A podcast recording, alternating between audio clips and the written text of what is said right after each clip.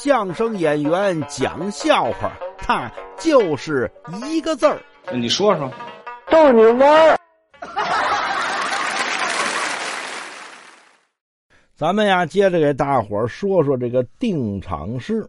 哎，这个定场诗呢很有意思啊，很多是带情节故事的。您看呢，有这么一个定场诗，我们经常用，叫什么呢？